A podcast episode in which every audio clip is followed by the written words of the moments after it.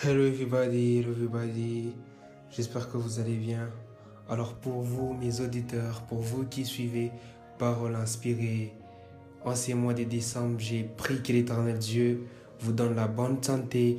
J'ai prié que l'Éternel Dieu vous fortifie. J'ai prié que l'Éternel Dieu vous garde, que l'Éternel Dieu vous protège.